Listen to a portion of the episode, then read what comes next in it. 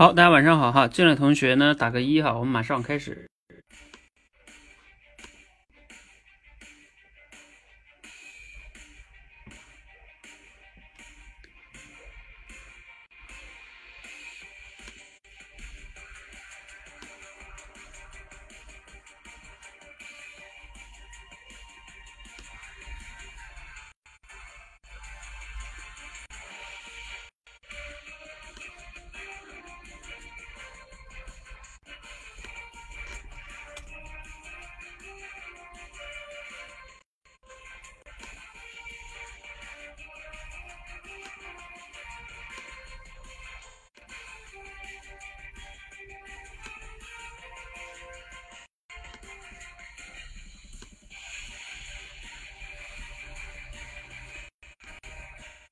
好，马上我调一下那个素材啊。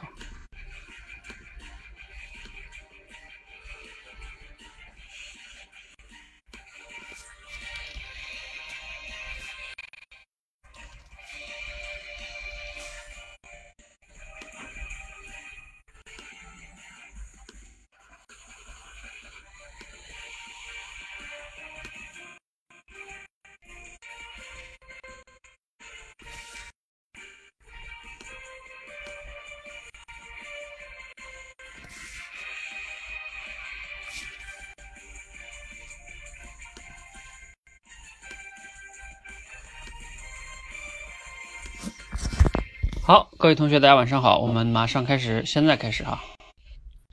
好，各位同学，大家晚上好，欢迎来到今天我们的啊，理论上来说是第三场的即兴转述集训中的直播挑战训练哈。哈哈，然后上次啊，我们第一场的时候，大家的这个战况还是 很激烈的哈，当时这个参与的同学也比较多。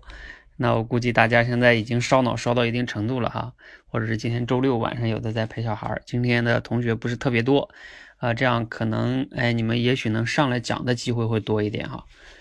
那这样哈，我就简单的就进入正题了哈。呃，因为来的同学应该都是参加过上一次的了哈，你们应该也熟悉规则了。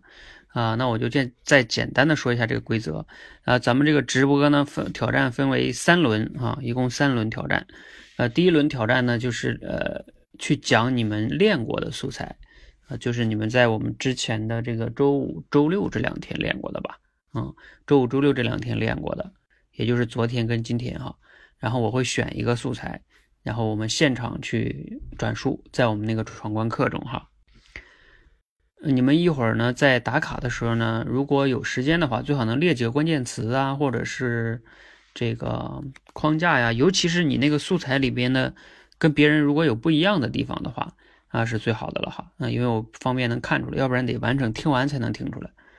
好，这是一个我们现场练过的哈。那第二个维度呢，就是第二个层次的挑战呢，就是要现场挑战一个新的，然后也是要在那个打卡中先打。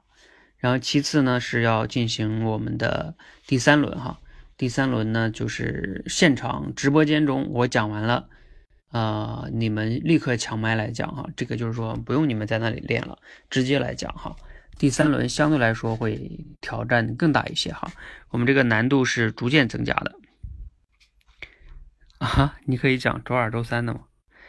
为什么呀？你是周五、周六的没没讲是吗？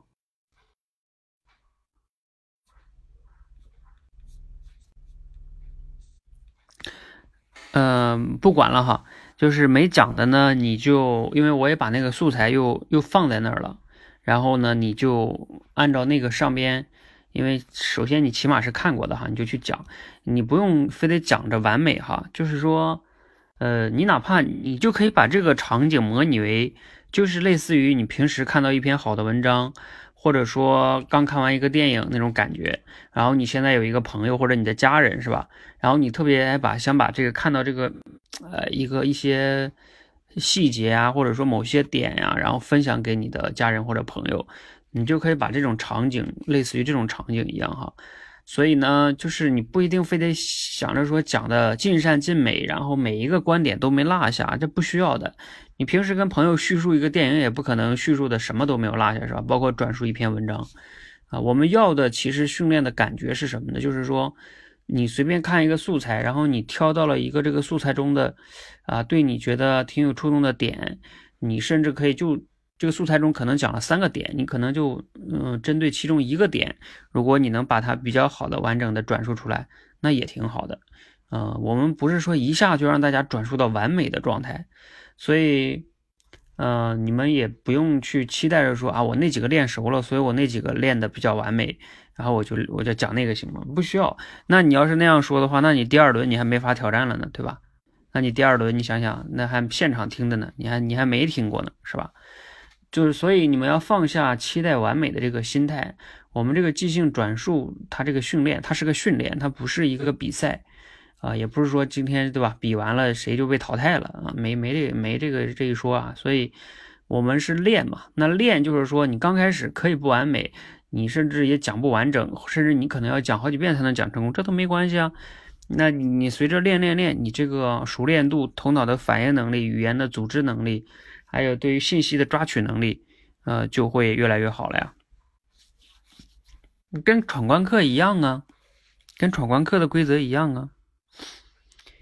好就是第一轮，就是一会儿你你有进到那个我们那个闯关里边吧？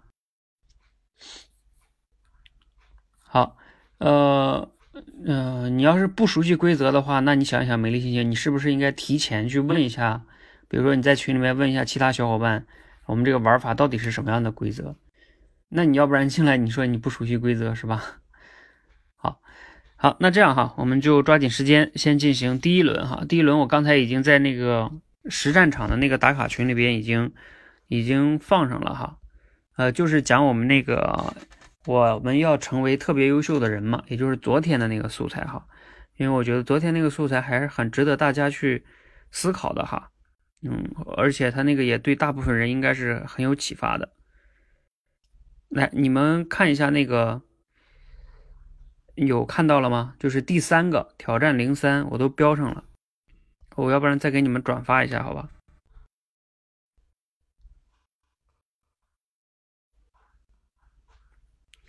呃，美丽心汤，呃，美丽心情，你们进过这个了吧？都就是这个实战场里边。好，我们现在就开始啊！现在是八点零九。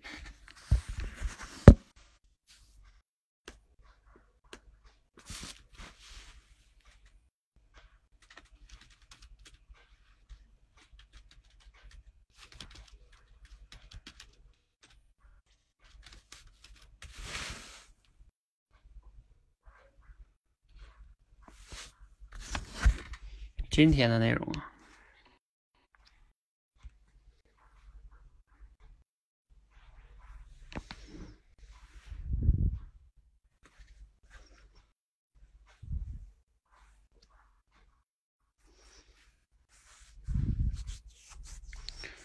哎呦，你没进过。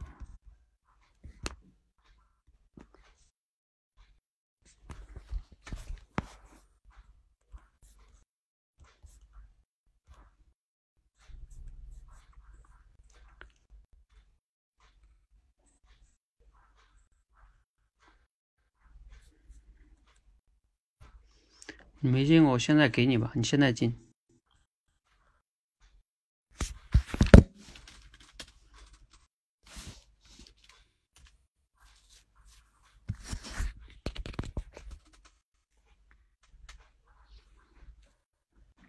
今天那个好玩，但是嗯，那个学过了，自己慢慢用就好了。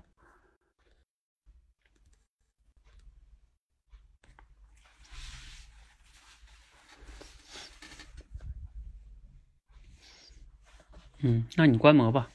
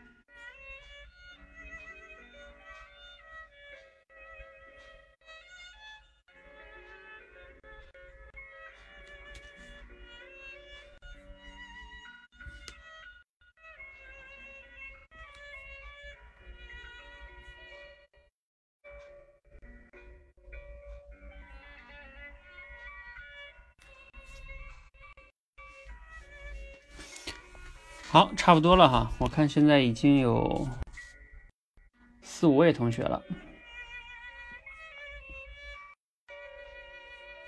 我再最后确认一下哈，一两三四。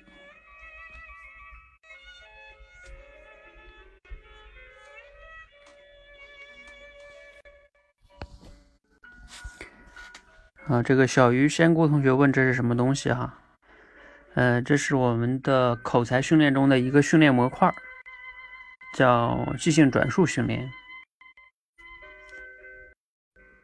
什么叫即兴转述呢？就是给大家看一段素材，然后大家听完了要即刻的去呃表达转述这个素材里边的内容，要通过这种形式呢锻炼大家的思维表达能力。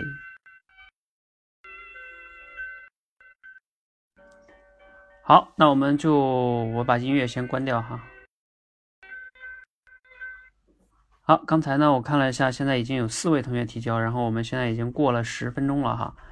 嗯，那这个呢虽然说素材有点长，但毕竟大家练过哈，所以相对来说你按照之前那个思路去讲的话呢，应该还是呃好讲一些些的哈。那我们接下来呢，先有请我们的，因为现在一共有五位同学完成。嗯，郑同学是第一个哈。那这样吧，我们先有请郑同学给我们先分享一下，好吧？嗯，他分享的这个标题叫“什么才是合理的目标”。郑在吗？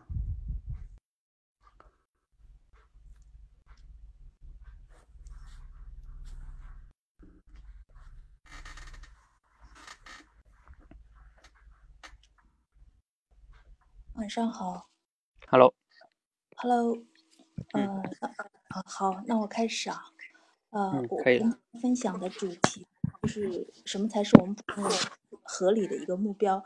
有一个小女孩，她从小呢身体比较瘦弱，每次上体育课的时候，她总是跑最后一名，这让心高气傲的她感觉非常的沮丧，她甚至开始惧怕上体育课。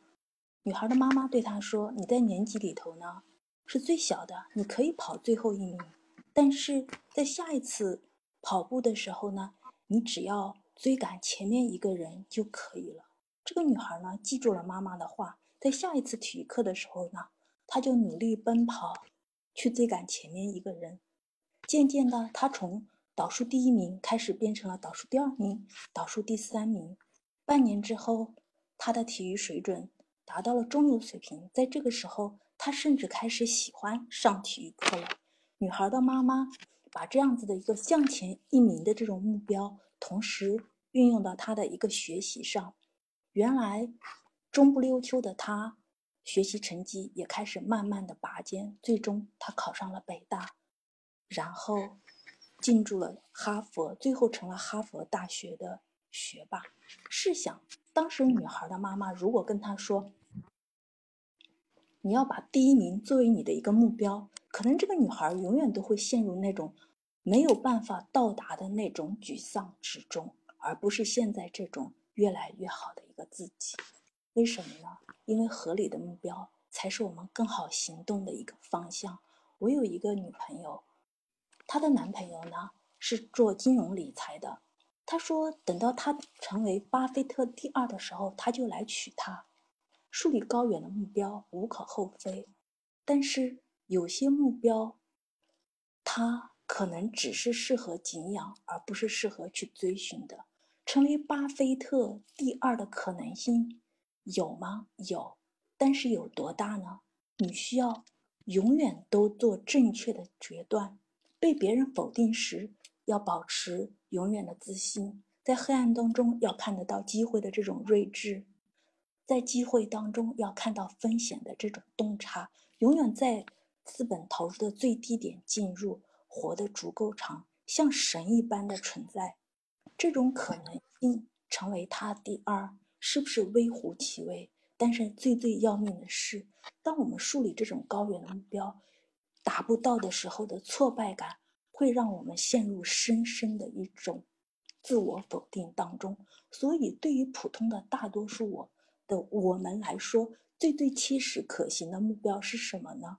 二零零八年凯文凯凯文凯利提出了一个一千个粉丝的个理论，可能更适合我们普通的大多数。它是什么意思呢？就是如果你要想过上富足一点的生活，只要有一千个粉丝来购买你的服务或者产品就可以了。一天一个粉丝，三年就可以达到每个粉丝一一年贡献一百元的这样子的一个利润，你就有十万元的收入，足可以让你衣食无忧。我们纵观一下身边那种经营的比较好的小企业、小店铺，大多都深谙这样子的一个道理。我们家旁边有一个理发店，我们家老老少少都是他的顾客。他不说不多话，也不做营销，但是生意好的出奇。你要向他想要让他理头发，还要预约。他甚至可以叫得出我们每一个人的名字和个性的需求。正是这样子的一种熟悉和温暖，更加加固了我们这种粉丝之间的一种牢固的一种关系。所以。对于普通的大多数的我们来说，向前一步的目标，或者一千个粉丝的理论的这种目标，可能更加是我们切实可行的一个方向。好的，我的分享就到这里，谢谢教练，谢谢小伙伴。嗯，好，感谢我们郑同学的分享哈。呃，郑同学刚开场呢，用了一个小女孩儿啊，一个学渣吧，是吧？不断的。一点点进步啊，一点点向前一名，向前一名，最终呢到了北大，到哈佛哈，然后引出他的这个呃如何制定合理的目标哈，然后再讲巴菲特，然后再讲一千粉丝理论。那我觉得整体这个结构呢，就像一篇演讲了哈，嗯，讲的也非常的流利哈，因为他这里边比较好的是他省掉了就是说原文中的那个就是我们应该向巴菲特学什么那一段。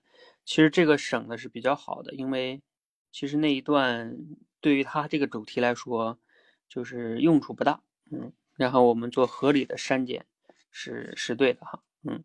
然后你你然后你再看它这个整体的这个结构的话，就是比较严谨的了哈，是一个小故事铺垫进来，然后呢再去论述成为巴菲特这样的大人物是吧？那是很小概率的事情。那靠谱的策略是一千粉丝理论。然后再举一些例子哈，嗯，好，那我觉得就没有什么挺好的哈。如果说非得给你个建议的话，就是说你用那个理发师，因为是原文中的例子嘛，是吧？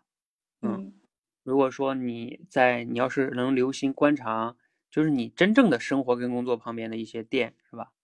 嗯，啊，也许会这个更好一些，嗯，就是用自己的一些例子。甚至哈，比如说结尾的时候，嗯，你也可以引申出，我们每个人都可以好好思考一下，是吧？我们这一生中，应该在哪个领域可以让自己积累一些那一千个粉丝呢？是吧？能给这个粉丝提供足够的价值呢？呃，其实我为什么大家分享这个呢？因为我自己就觉得，你看我我现在做这个口才，这个你不觉得也跟这个理论差不多吗？我不需要成为这个什么巴菲特啊，什么马云，是吧？我就是能服务好一千人啊，两千人，我们就很好了呀，是吧？嗯，所以，嗯，当然，你如果能做得更好的话，那你就服务更多人呗。嗯，你这个目标可以不断的增加，但是你不用上来就要成为什么口才界的新东方，是吧？啊，这这个就不一定非得要这样。嗯，好，嗯，谢谢郑同学哈，我先帮你下了哈。嗯，好，谢。呃，现在是八点二十七分，然后。这样哈，然后刚才还有几个同学有去分享的哈，你们还有没有一些就是不同的思路的？比如说你这个，嗯，有一些不同的思路的哈，你们可以来分享一下，简单的分享一下。如果跟刚才这个思路都差不多啊，比如说也是一些例子啊，然后引出这个，然后再引出一千粉丝理论，是吧？那就就先不用分享了啊，毕竟这个咱们大家都都练过，嗯。那个东东同学，你写的是一千万粉丝理论哈，你应该多打了一个万字啊，一千万还是不是一般人能短期内可以达到的哈。好。嗯，那这个理论呢，不是这个素材，咱们就先到这儿哈。啊，不过我今天之所以选这个，没有选那个幽默那个哈，呃，我就还是希望咱们在这里通过讨论分享，然后让大家能对这篇文章的核心思想，能让大家更好的去深入的思考一下，并且能结合自己的一个情况，结合自己当下，包括过去还有未来，你想一想，啊，你在哪些方面是有优势的呢？然后你能否积累这一千粉丝理论呢？然后你如果说三年积累不到，你用五年，嗯，包括这个，包括我自己哈，我就稍微再多分享一点哈，因为这个我自己差不多就是这么走过来的。嗯，你看我以前大学学的是石油工程，然后我后来毕业在油田工作半年，我就不干了，不干了，我相当于就没有了什么专业优势了哈。然后我就去做销售啊，然后后来我就。从一三年我开始，一三一四年我开始写公众号，一五年我开始就是那个录励志电台嘛。其实录励志电台，我写公众号倒没有积累多少粉丝，啊，但是很很那个偶然的时候玩电台，然后就开始积累了挺多电台上的这个粉丝的哈。最开始在励志电台上，啊，后来来喜马拉雅哈，呃，有有好几万吧。然后后来来喜马拉雅又开这个六十秒口才训练营。然后到我辞职，啊，到我现在做多维班，啊，你看我们多维班现在还没有到一千粉丝理论呢对吧？嗯，反正就是说，但是你看它是这样一个逻辑，就是你需要选定一个领域，啊，然后你需要持续的深耕，三年不够就五年啊，对吧？嗯，然后因为他说这个什么每每天弄三个怎么怎么样，但是他没有考虑到流失啊。嗯，就是说，你人这个人叫什么？一年以前是你粉丝，一年以后人家不喜欢你了呀，是吧？你的粉丝也是有留存的问题的。嗯，其实粉丝也像客户一样嘛，对吧？有有这个流入也有流出，那你要考虑的是一个净增长。嗯，所以还有你要考虑你到底是解决那个你的那个客户的什么样的核心问题，然后你的解决方案或者说你的优势为什么是明显的，是吧？啊，等等等，这就类似于是一个商业了哈，啊，然后你跟竞争对手的区分是什么？嗯，等等等等哈，其实也算是个小商业。反正我觉得呢，每个人呢，尤其是在今天这个时代哈，就是每个人都值得这样去想一想，因为为什么呢？因为这个现在属于移动互联网时代，甚至未来的什么人工智能和什么 AR、VR，就你们知道的吧，虚拟现实。包括五 G，五 G 要是来了之后哈，你们可以想象一下，五 G 来了，咱们现在是通过这个音频在这里，就是呃，或者是视频哈，视频它也是平面的呀，对吧？就是包括音频都都还是不是那个维度更高的。如果要是五 G 来的话，就是网速会更快，网速更快的话，你知道带来的结果就是什么吗？就是整个的数据传输会更快，那像 VR、AR 就有可能会爆发。它爆发的，就是我瞎猜的哈，就是这个场景很可能就是像咱们今天，呃，你跟朋友微信视频，你就会觉得很很很很轻松啊，是吧？不就是就面对面跟朋友家人你就微信视频了，但是也有可能五 G 就是说它爆发了之后，像你跟朋友 AR、VR 就是三维立体的见面，那也并不是不可能啊。什么叫三维立体啊？就是你在什么像像我知道郑同学在江苏那边吧，嗯。那假如说像今天晚上一样，你们看到我的就是三维的呈现在你们面前，就像咱们在一个教室上课一样，那很有可能是这样的哈。那就人与人之间这个地域限制啊，它可能会更被打破。呃，互联网的一个好处就是说，你可以打破现实的这个地域限制，然后你这个粉丝可以来自于全国各地。你看，像我们这里边这个若同学还来自国外哈，那你甚至可以来自全球。你在全球啊，咱别说全球了，咱就说全国吧。你在全国找一千个粉丝，相对来说还是容易的，因为你毕竟你要是在本地找一千个粉丝，有时候还是毕竟它受地域限制嘛，嗯。所以，我我分享这些主要是让大家思考一下，在这个时代，这件事儿很值得你思考啊。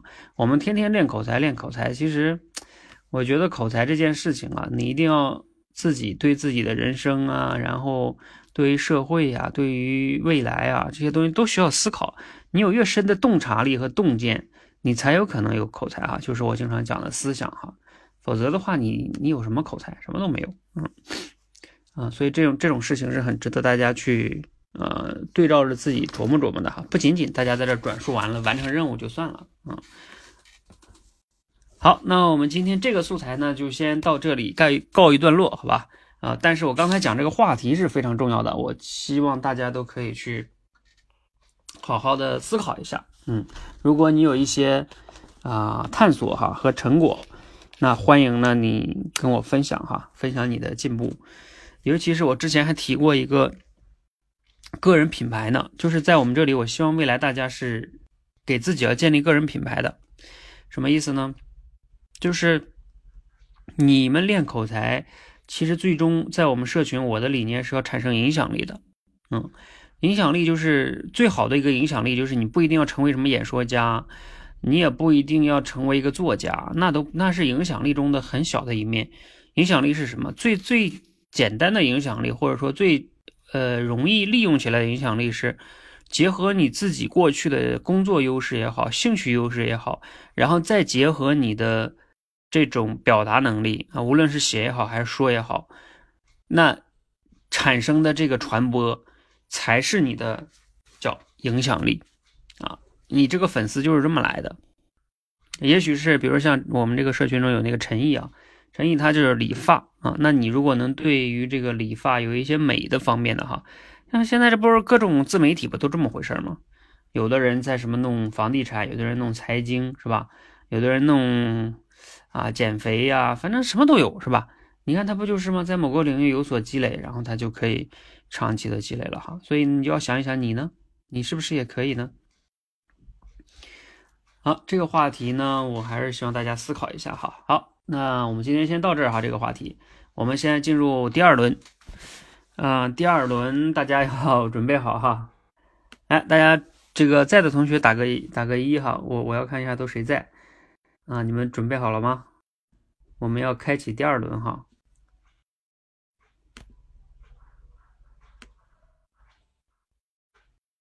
哦，第二轮的话，我需要给你们听一遍，是吧？听一遍，再把文字放一遍啊。好，那先给大家听一遍哈，然后呢，你们在转述的时候呢，也还能看到一个文字。稍等一下哈，我把这个。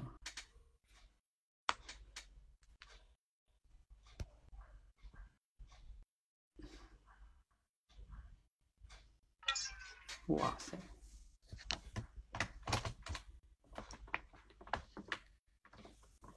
哎，我试试这个电脑上能不能播放。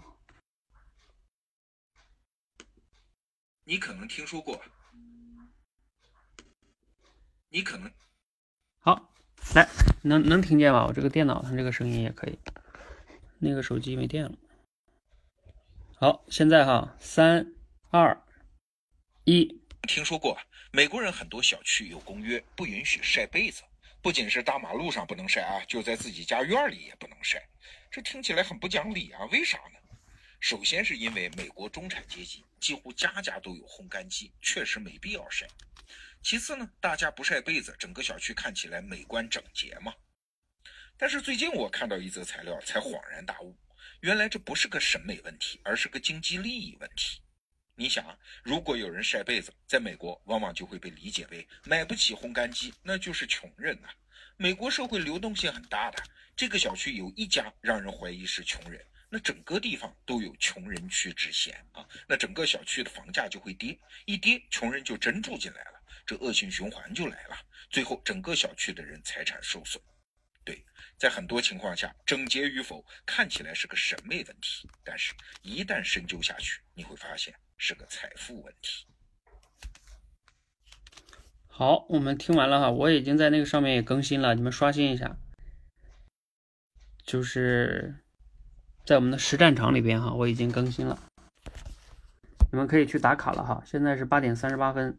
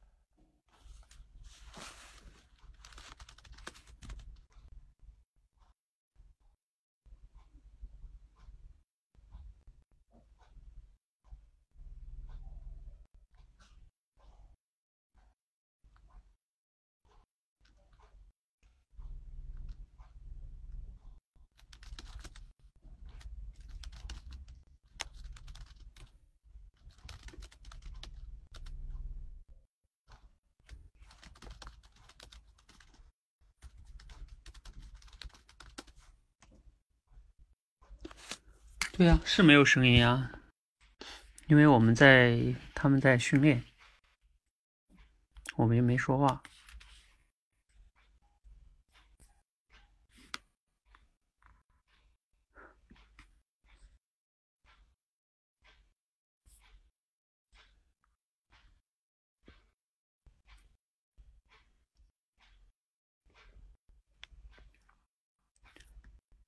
三十八。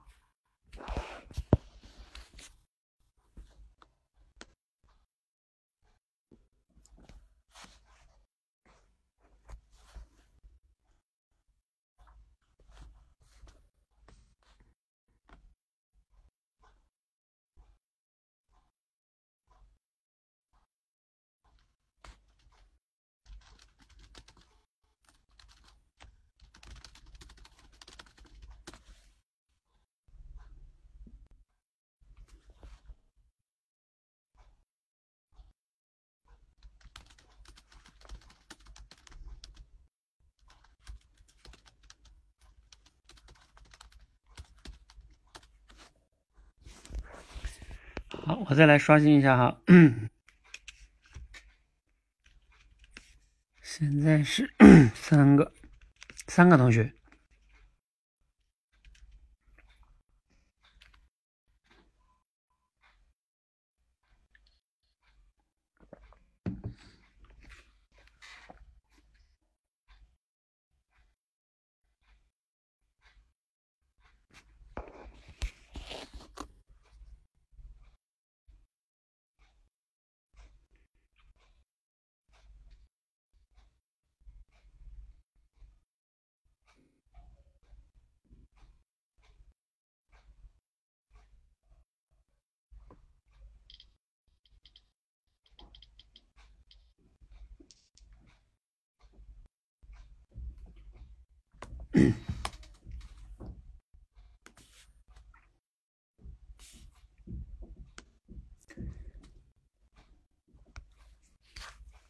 在我我们那个，在我们那个实战场提交，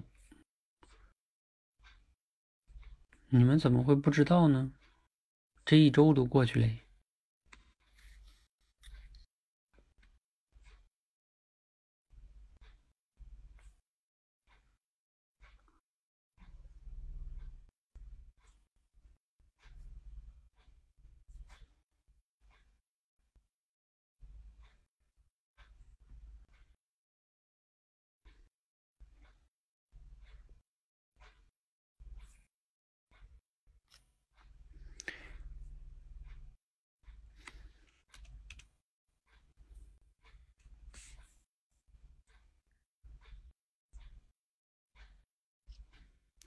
没事，你不知道在哪提交，你就在群里说一下也可以。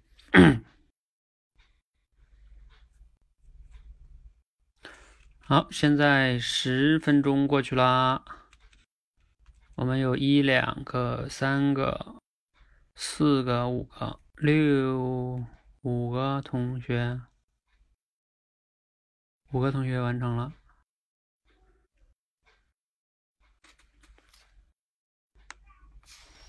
不是每天，这是我们集训的一个训练。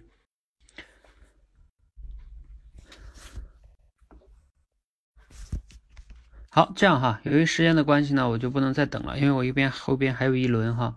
然后我们接下来呢，按照刚才提交的顺序哈，会有这个第一个同学是哎，美丽心情，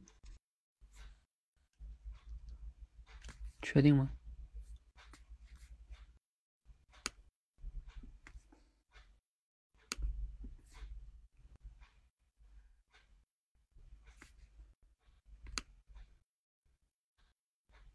不对，是若同学。若你在吗？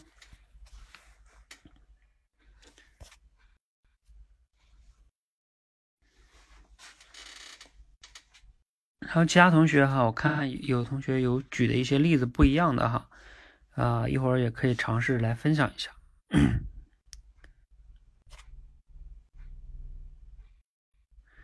这个不是每天练的，这个是集训，他们在打。你不知道这个集训吗？我记得你在我们演说修炼团的群呀。呃，若你在吗？若同学，若要不在的话，美丽心情，嗯，你来。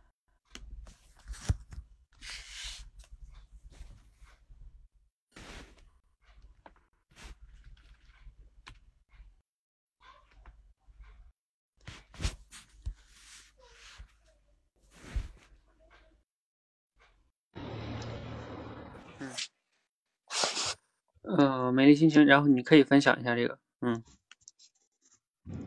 嗯，教练，教练晚上好，啊，晚上好，嗯，好，好，好，我开始了，嗯。嗯，在美国呢，在美国有些小区啊，据说有个公约，就是不允许晒被子，呃，就是说不仅不允许在自己阳台晒，也不许允许在小区的任何一个地方晒，嗯，这是为什么呢？那么当时呢，我是这样分析的，就是说，呃，可能美国的一些富裕的小区里面呀，家家都有烘干机，所以呢就没有必要去晒被子。那么其次呢，呃，这个其次呢，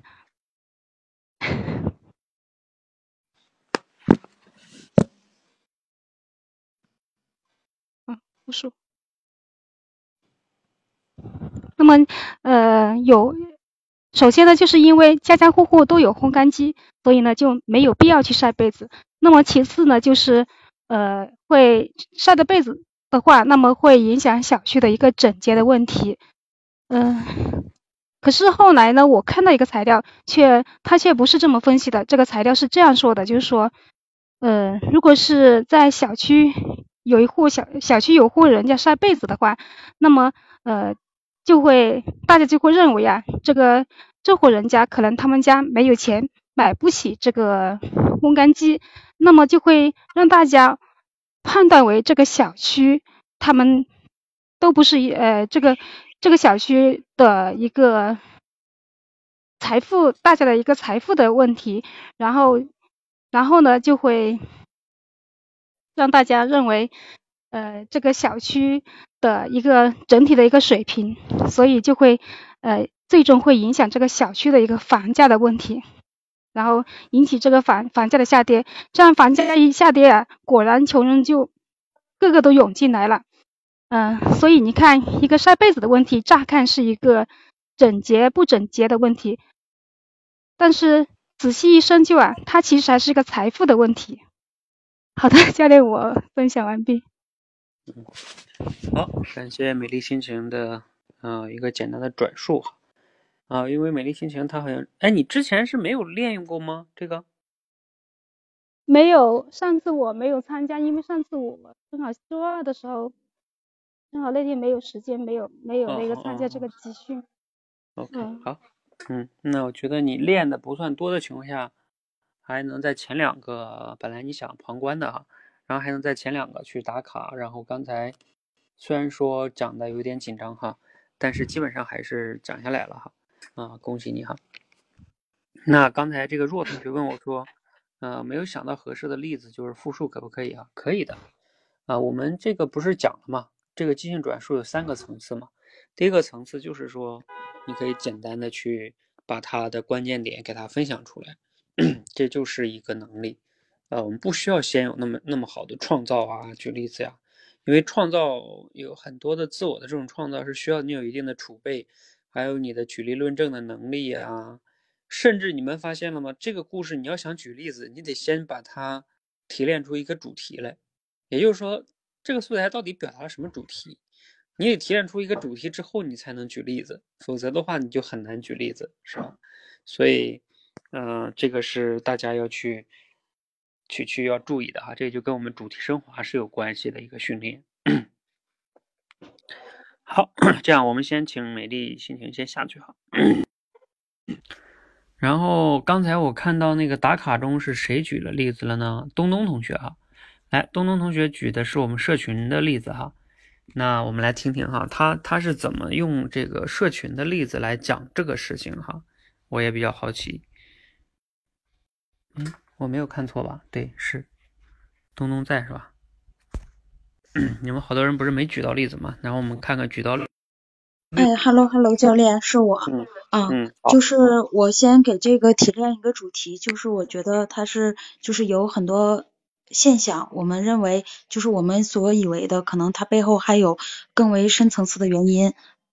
然后我我然后我也是将这个六十秒嗯讲了一下，然后我就想到了我们的社群，嗯，就是我们不同于别的培训班，就是他们将费用收了以后，主要是赚那些不愿意学习的 同学，然后这样的话，就是他们可以赚很多利润。但是我们一个方面是为了打造我们自己的品牌，所以就是在同学们嗯可能有的不太想练习的情况下，就可以全额退款。然后我就举的这个例子，就是说我们一个方面就是说是为了保障学生的利益，第二个就是可以创造我们自己的品牌，打造我们自己好的名声，然后可以长就是长效的让这个即使嗯不再练习的同学，他们也可以为就是为我们创造一个良性的嗯传播的一个一个口碑，就是这么个例子。嗯，那你这个例子，然后你刚才说的主题是什么？就是说，就是就是表面，比如说刚才他这个里面六十秒里面所说的，表面上看，他这样是为了一个环一个环境的好看，然后是是就是说就是说让这个环境美观嘛，然后再有就是家有烘干机，可是深层次的原因，它是因为就是是因为为了防止房价下跌，但是它是从财富的角度，但是就说我们说表面上看，呃，是我们就是说是保证学生利益，但是我们。我们主要也是一个是为了就是呃打造我们自就是自己一个好的口碑，然后嗯，使我们的社群发展的更加深远，就这样，嗯，就是更有更为深层次的，嗯，呃，经济问题我还没想到这，嗯嗯，我知道，就是我刚才想例子一直想不出来，你知道吗？你可以说的那个什么一点，就是说表面上看，哎呀，道德问题是吧？你看这个社群都有道德是吧？啊，对，然后呢？但是实际上呢，其实也不不仅仅是道德的问题哈，它其实更有深层次的原因，也是从商业上的考虑，是吧？嗯，对你这个考虑的确实是非常的精准，你这个词儿用对，是那个道德问题，我就想半天也没有想到。嗯，OK，因为你对你就是要讲这个例子的时候，你就一定要抓住，因为它这个原文中讲的就是表面上它是一个什么整洁不整洁的问题，是吧？啊，美观不美观的问题，它实际上呢是个经济问题。那你看，它不就是这个吗？就是看问题，你要从表象和呃这个深层次的，是吧？或者说叫本质吧。对对对。那那我们这个一样，你要能想到别的例子的时候，也是这样的，是吧？嗯。好好好，嗯。嗯，好，谢谢东东哈。然后大家还有没有在这个有想到别的合适的主题呀，或者例子呀？啊，就是围绕这个哈，这也是一个很重要的脑洞大开吧。嗯，就是我们其实练即兴转述，我说的，要达到第三个层次的话，就是有一定创造性的转转述。那你起码要是能举一些合适的例子呀，或者等等的。那我们之前练主题升华，练主题升华不就是练这个吗？是吧？这不就是一个故事嘛，或者是算一个现象吧？嗯，也是一个故事啊。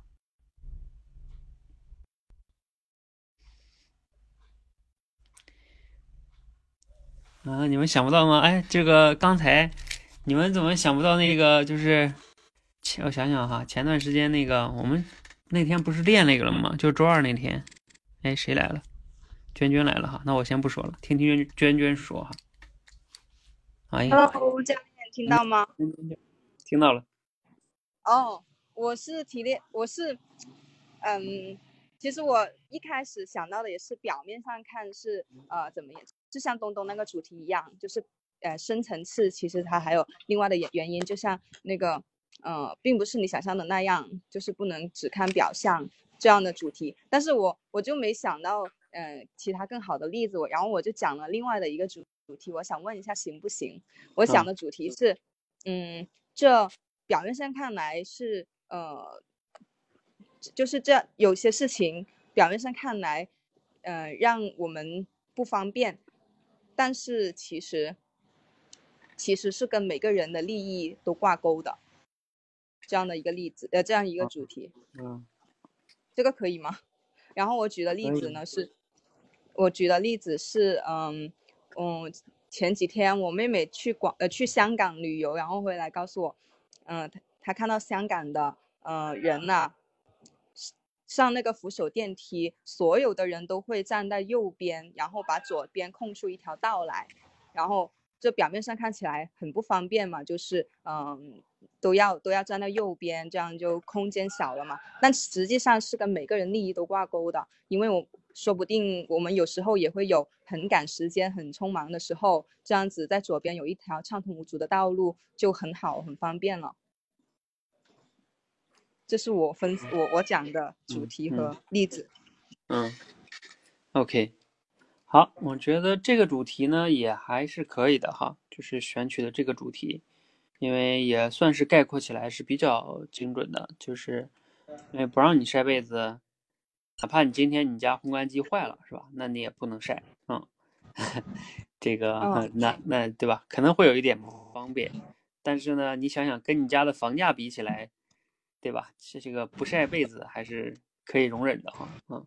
所以这个利益相比起来还是更大的哈，嗯，呃，只是说你这个例子，呃，也不是说不行，就是说这个例子，嗯，就是相对来说啊，比如说想一想能不能有比这个例子更更精准一些的哈，嗯，呃，你比如说，比如说吧，我们就说，我给你随便说一个啊，说那个，像比如红绿灯。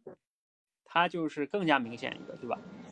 我们我们这个你天天有红绿灯，肯定有时候感觉，对吧？被被限制了。但是你要没有红绿灯的话，那你这个 出去的话，这个风险系数都很大的，是吧？嗯嗯，还有什么？嗯嗯，包括整个国家的法律什么的，是吧？嗯，如果没有法律，你想想，是是很自由，但是你还敢去大街上吗？嗯。嗯嗯，对，确实好多例子。嗯，对对对，嗯，好，嗯，这个感谢晴朗哈，然后我先帮你下了哈。呃，不知道你们合适的例子哈，合适的例子一会儿你们可以在群里分享一下。呃，我要说两点吧，一个是就刚才前面讲的那个，有些事情呢，它不是表面上看到那个问题，它实际上本质是另外一个问题。就是你们忘了吗？前两天周二那天我带你们直播的时候练的那个罗胖那个办公室那个问题。罗胖说他们 CEO 还有他都没有都没有办公室是吧？啊，然后呢我们会觉得哎呀你们公司真的是是吧？领导人真的很开明是吧？亲民啊。他说这个根本不是根本就不是一个什么道德的问题，他说也是一个类似于竞争力的问题，因为他们公司不需要塑造权威。因为他们公司更重要的是要塑造这种平等感，然后才能创造出好内容，嗯，所以其实是打造公司核心竞争力，让这个所有人都有平等，然后才能有创造力，那就不需要有这个，就是用办公室来塑造这个权威。这个这个这个例子不跟这个差不多吗？是吧？好，然后另外一个呢，我还能再举一个主题吧，算是，就是这个主题是偏向于是这样的，你们听过蝴蝶效应吧？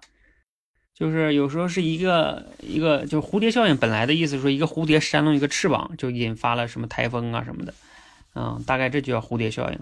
然后类似于主题就是说，可能一个不经意的小事儿，它就会引起一系列的连连锁反应，导致最终一个啊不好的大的结果呃发生哈，有可能。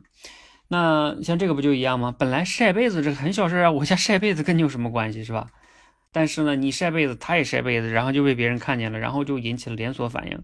连锁反应，一个穷人就住进来，穷人住进来，哎，房价跌了，然后整个小区就就那个什么了，是吧？所以这不就是有一定的连锁反应的这个主题吧，对吧？那我能想到的例子就是说，你们以前听过一个叫破窗效应吗？呃，大概的意思就是说，如果有一个车，就是你把它。呃，放在一个就是人不是特别多的那种小区里边哈，如果你把它好好放在那儿，特别干净，那这个车不会有问题。如果你把那个车的有一个玻璃给它砸坏了，放在那儿，好吧，你再过一段时间，这个车的玻璃都被砸坏了，甚至车都被砸稀碎，甚至你再过段时间看这车就没了啊，人别人会把它当成废铁扔了，就本来它没坏，它就是一个玻璃坏了，对，就叫破窗效应哈，嗯。啊，类似于这个意思，嗯，就是它也是一系列的一个反应哈。还有，我还能举一个一句话吧，那个叫你们应该都听过哈，应该是叫诸葛亮写的吧，还是刘备写的呀？叫“勿以善小而不为，勿以恶小而为之”。他其实也是在强调这个连锁反应的事情哈，就是一个小事儿，它有可能会导致一个大的事情啊。你如果去做了的话哈。好，这个是这个主题哈，咱们先暂且到这里啊。我们接下来呢，最后一轮，最后这一轮呢，这个素材也挺有意思的哈。然后大家来准备哈，再来听一轮。这个素材跟商业有一定的关系，但是呢，也跟我们个人有关系哈。好，嗯，你们准备好了吗？啊，我要倒计时了哈，三。二一，最近呢，我们的同事一直在忙得到大学的面试。有一天，我们面试了一个金融专家，我们就问他啊，你觉得一个好的生意模式，它最根本的特征是啥？他说是让用户回不去了。哎，这是我创业以来关于这个问题听到的最精彩的回答。对呀，所有的好产品不都是让人无法想象没有它的生活吗？就像我们今天没有办法想象没有手机的生活，手机里面没有微信的生活一样。过去我们讨论商业问题，第一位的问题好像是竞争，也就是我的要比竞争对手的要好。但是啊，真正成功的商业不是赢得了什么竞争啊，而是在用户的生活当中垫上了一个台阶他一旦踏上这个台阶就回不去了。这才是检验产品和服务是不是真有竞争力的一个黄金标准。真正的竞争力不是你自己感觉好，而是没有你，所有合作者的状况都会变得更差呀。好，那这个是我们现场直接来哈，这个就不用在那个上面打卡了。第三轮就是听完了，你们就可以抢麦了哈。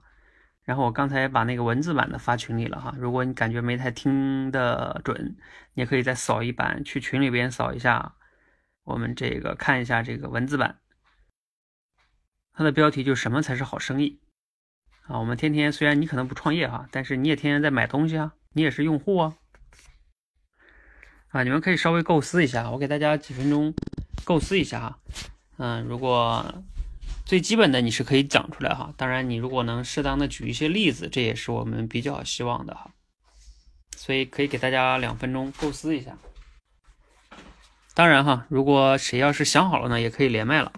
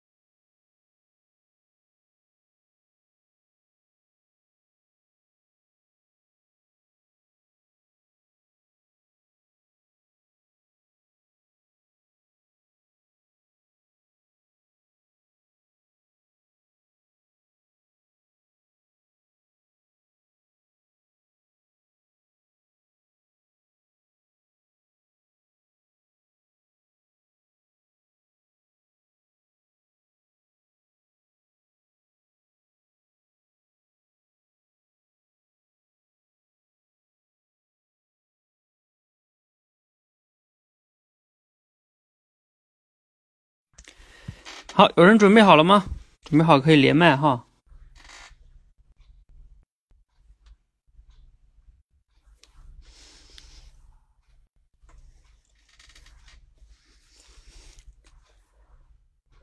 啊，如果你实在讲想不出来有什么合适的例子呢，也可以先讲一讲，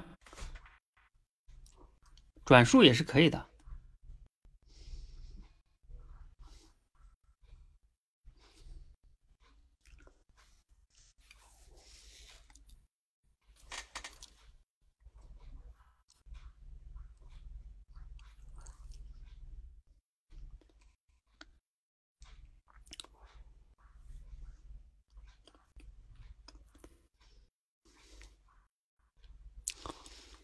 哎呀，他难住了吗？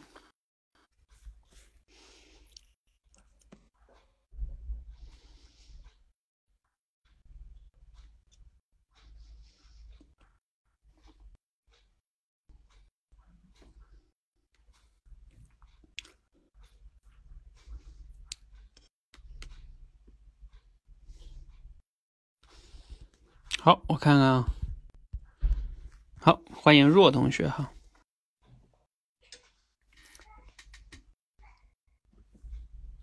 你们的掌声在哪里？我们一起欢迎一下若同学哈。若同学在国外。你好。哎。好，若同学，你可以分享。嗯。哦，好。我就我复述一下啊。嗯嗯嗯，就是我最近在面试呃一位金融专家。我问他说：“最好的生意是什么？”他说：“最好的生意就是让用户再也回不去了。”呃，我想了一下，这是我面试以来听到的一个最好的答案。是啊，这个好的产品的话，就是让我们无无法回到没有它的一个生活。我们过去呢，我们想到商业竞争，我们总是想到说我们要比竞争对手好。其实呢，真正的商业就是我们能够给用户呃踏上垫上一个台阶。让他再也回不去了。我们，呃，最好的最好的商业就是这个样子，嗯，就是我们没有办法，呃，想象到没有没有他的没有没有他的生活，不是说自己的感觉好，而是说没有没有你所有呃没有你，呃，我们再也回不去了。哦，就是没有没没，就是说没没有，嗯嗯，没有你，我们所有的所有的生活没有你，我们再也回不去了。主题后面是什么？有点忘记了。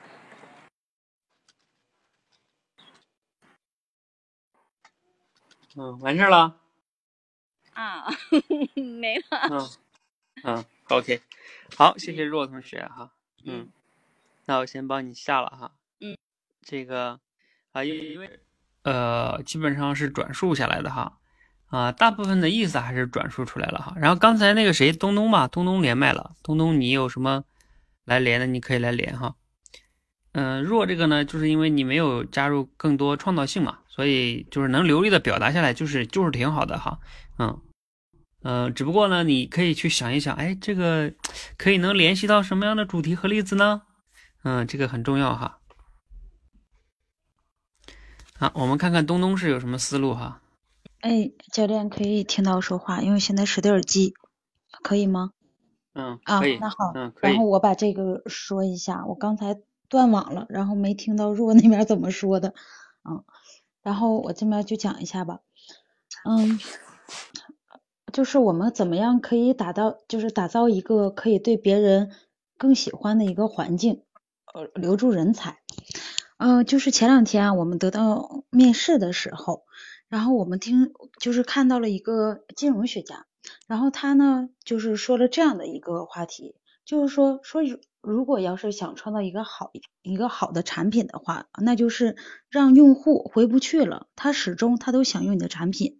这好像是从我们最开始以来听到的最最好的一个回答了，因为你就像现在我们的生活离不开网络，离不开手机，手机里面也是离不开微信，它成了我们每个人都必都必须的一个东西。所以说，商业竞争我们常常说是要超得过别人吗？其实不是，是要让别人留在你这里。其实我觉得这个它也可以用在留住人才这上面。就是说，呃，我知道这个马东，他就是创造一个米味，他这个公司嘛。然后他们的公司呢，就是所有的员工就是像爱自己的家，就像爱自己的家一样。他们就是马薇薇说了，说他们的公司说不太像个公司，说不管晚上几点都有人。然后他们这里到处都是零食啊，各种各样的，然后还有床啊，说感觉就像个夜店一样。说没有人想回家，因为觉得家里还不如公司有有意思呢。是啊，我觉得如果说公司能比家还要好的话，怎么可能会没有人不愿意上班呢？如果说所有的公司全都能打造的要比家更温暖，要比家更吸引人，那么我相信这个人才肯定不愿意走失的。所以说，怎么样才能留住人才、留住用户？那就是根据他的需求去把他留住。分享完毕。嗯，好，嗯，感谢东东哈。东东首先他这个表达的，嗯，例子啊，还有这个角度啊，还有流畅度啊，还是非常好的哈。然后举了一个米味的那个呃例子哈。嗯，公司像啊，比家还好哈。嗯，我觉得怎么留住人才，你相当刚才讲的是吧？对，我就是从他那个理论上想的。呃。但是他这个讲的主要主题就是说什么是一个好的生意模式啊？就是让用户回不去了，让用户回不去了。然后呢，你这个意思就是说，来我这公司上班是吧？对，我也不想让你回去了。就是那个种，但是但是不是说不让你回家了，你知道吧？对，就是我回家这个，我跟你讲，不是什么好公司，是吧？天天天因为没家没没生活了也不好的，嗯。但是我跟你说这样的话，你这个是有一点偏的。这个回不去了，指的是回不去以前了。比如说他去别的公司就待不了了。嗯，对对对，是的，他不是这个意思。对，我就是想形容他们，就是让他更喜欢他的公司，想想表达一下这个意思。嗯嗯嗯，对，我觉得翻这个例子挺好的，就是说，嗯，但是你好像刚才表达有点不精准，就是说啊，对对对，你应该说你一旦来了米味，对吧？你再去别的公司，你就会感觉很不舒服，或者说不，你也不想跳槽了，嗯，或者你走了你想回来，是吧？嗯。是的，是的，但是不是不能说跟家比，你知道吧？因为 这个家还是不一样。那你对还得跟原来公司比。对对对对，你要跟原来公司比，因为他这个说的，你不能说就像什么呢？一个用户呃来我们这里，然后用户再也不想回家了，那就是传销，对吧？你天天买我们产品，然后还要把你扣在这儿，那就是传销。嗯，好，谢谢东东哈，嗯嗯，好的好的，再见。好，东东这个例子还也挺有意思的啊，就是他表达的可能没那么精准哈。呃，刚才我看见这个美丽心情一个我们社群练口才的例子哈，哎，我看了之后很荣幸哈，啊，练了之后感觉再也回不去了，嗯，对呀，然后我也希望你们呢，就是除了不练以外哈，如果去别的地方练，你也会感觉啊，就像刚才这个东东说的哈。你感觉在我们这儿练完了，在别的，假如说你再有机会练，你就会感觉啊，不如我们这儿是吧？这个比较好。嗯，谁？菲尔同学，他要分享什么呢？你可以简单说一下哈。哦，我这里倒有一个比较特切的例子，我认为，就是我我们啊用的常用的一个软件叫做广联达，它现在市场占有率应该到百分之八十到百分之七。它是这个这个软件就是很好用，我我们是做预算的嘛，以前我们做一栋楼啊，一般的刚开始的时候没有这软件之前呢，都是要二三十个人，过把月的时候才能算算一栋楼的什么用了多少料啊，需要多少钱呢？现在用这个广联达这个软件过后啊，一般的一个人一天就可以算，轻轻松松算一栋楼。它的造价是多少？需要多少工和料？如果让我啊，现在不可想象。如果不用广联达，不把它的不用导图把它导进去啊，这些量都出来了。要我用手再一个个的算呢，我现在简直是无法想象了。所以啊，我认为啊，它这是一个好的产品。你要是上了这个台阶，你就下不来了。我今天分享就就分享这个实例吧。嗯，OK，好，谢谢菲尔哈。嗯，例子也是很好的哈，尤其是自己身边的例子，就是我们在转述的时候，如果能想到自己的这个比较有感触的例子，是特别好的。因为你一一方面呢讲起来肯定比较容易嘛，因为你自己知道的例子。呃，另外一方面你讲起来可能也比较有有有感情投入。嗯，我们这个若同学说。啊，用了美颜之后哈，要再不用就适应不了啦哈。现在的美女们都是这样的哈。还有看看哈，谁啊？这个这个番号说用过苹果手机你就知道，很多时候你就回不去了哈。嗯，这个我也比较有感触哈，就是然后最近用这个笔记本，苹果的笔记本就是这样的。以前那个安卓的笔记本它又越用越越慢嘛，然后老杀毒啊什么的，是吧？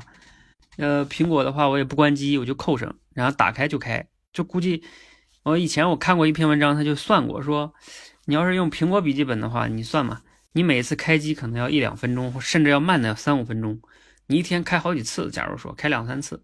那你这个就多长时间呢？对吧？如果你用几年，你算算省了多少时间，是吧？啊，当然还有心情哈，嗯，包括苹果手机也是差不多的，啊，虽然可能贵一点，但是它确实会比较爽一点哈，啊，而且也节省一些时间。好，呃，这样哈，由于时间的关系呢，大家刚才说的都是一些呃产品，刚才东东说的呢还是不一样的哈，然后我最后再总结一下哈。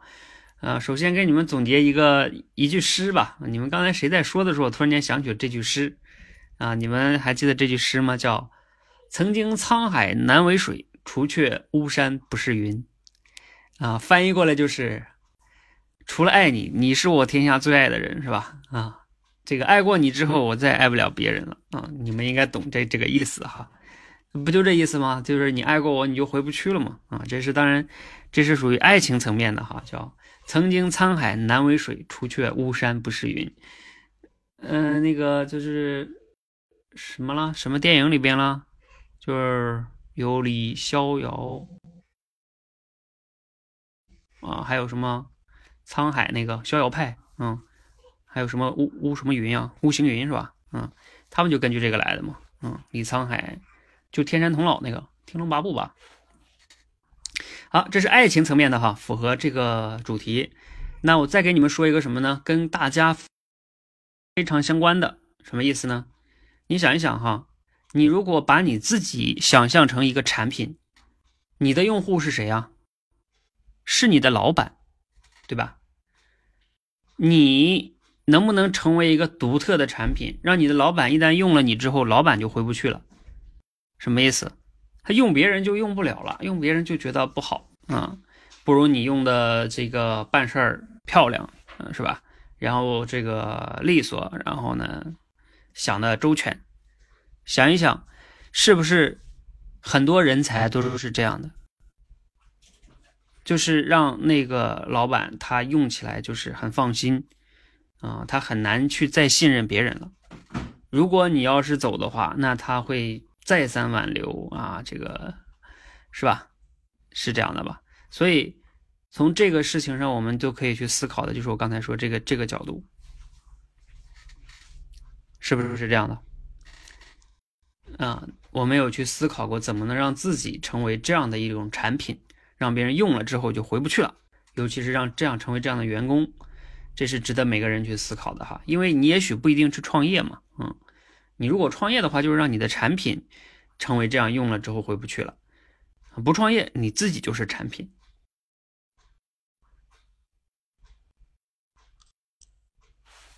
好，希望呢这个角度哈对大家有启发和帮助。呃，总之嘞，就是大家你发现了吗？即兴转述的话哈，如果你呃你要想转述好，一方面哈就是你要对这个内容呢。把它理解了，就像刚才这个哈，你其实在转述的时候没有必要把罗振宇讲的那些东西，那些东西都讲进去，你其实就把这个意思啊讲出来就可以了。比如说，你就说啊，前段时间面试一个人是吧？然后这个人呢，我就问他什么是好的生意模式，这个人就说啊，哎，好的生意模式啊，就是让用户一旦用了之后就回不去了。哎呀，这个这个分享太精彩了啊！我们想一想都是这样的。你看，我们一旦用了智能手机。让你再回到功能机时代，那你回不去了。一旦有了移动电话，让你再用座机、BB 机，你就回不去了。一旦有了微信支付、移动支付、支付宝支付，是吧？你再用纸币，你就回不去了。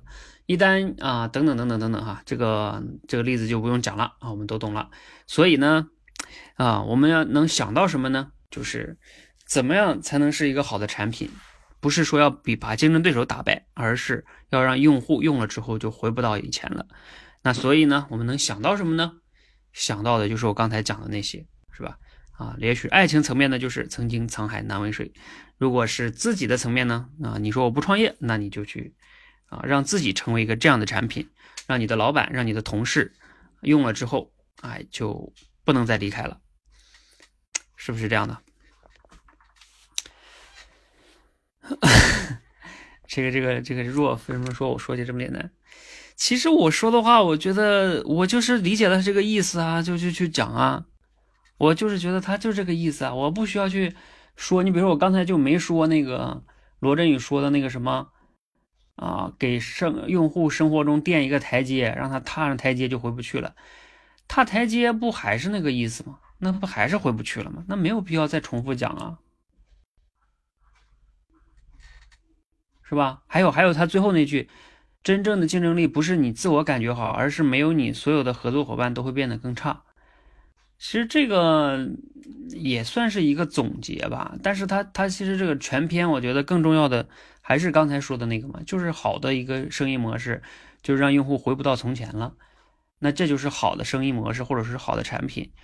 那你只要是从这个主题的角度去去想嘛。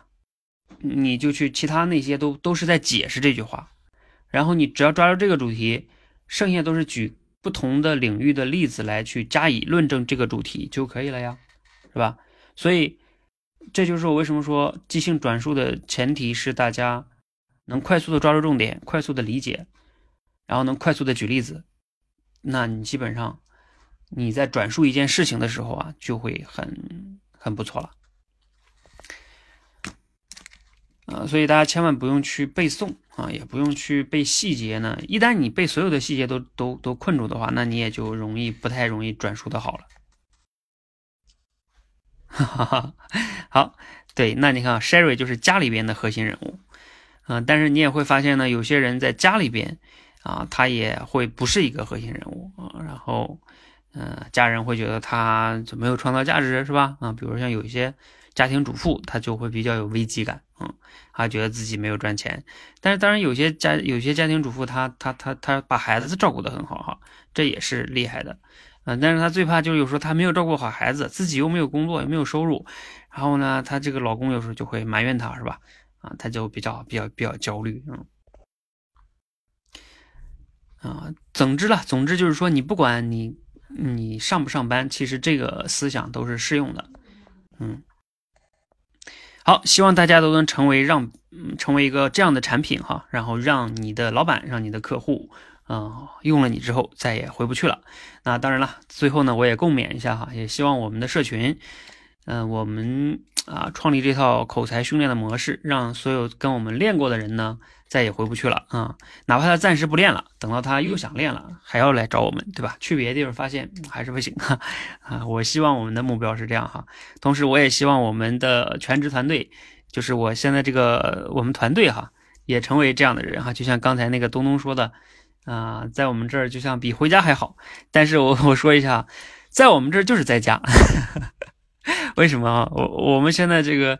我们几个全职教练就是在家呀，就是在家办公啊，所以你说家舒服吗？对呀，你就是在家呀，你在家对吧？你现在在躺着睡觉，我也不管啊，嗯，我也管，我也看不见啊，所以，嗯，我相信呢，我们这个团队也是这样哈，你来了就也是啊，再也回不去了哈。你像比如说像我们的丽儿同学哈，还有番号同学，现在让再让你去找一个地儿上班，坐坐车，假如说坐半个小时、一个小时、两个小时。你真的受得了吗？嗯，是吧？好，我们今天就先到这里哈。希望大家呢，通过今天的训练，一方面呢，自己的思考能力、抓重点能力、表达能力有所提升；另外一方面呢，也希望大家通过今天的这三个内容，让自己对于生活跟工作有所思考、有所触发，甚至呢，还能让自己啊，对于做决策啊，对你接下来的一些呃选择。有一些影响哈。前段时间罗振宇不是讲过吗？什么叫知识啊？就是能帮你做出正确选择的那个知识才叫知识，而否则的话呢，那些你知道的都没有意义啊。你就是能帮你做更好决策的才是知识啊。比如说今天的这个，让别人回不去了，这个能帮你让你思考怎么样才能让自己更有竞争力，是吧？然后还有我们前面刚才分享的那个，呃，叫叫什么啊？审美问题还是金钱问题哈？嗯。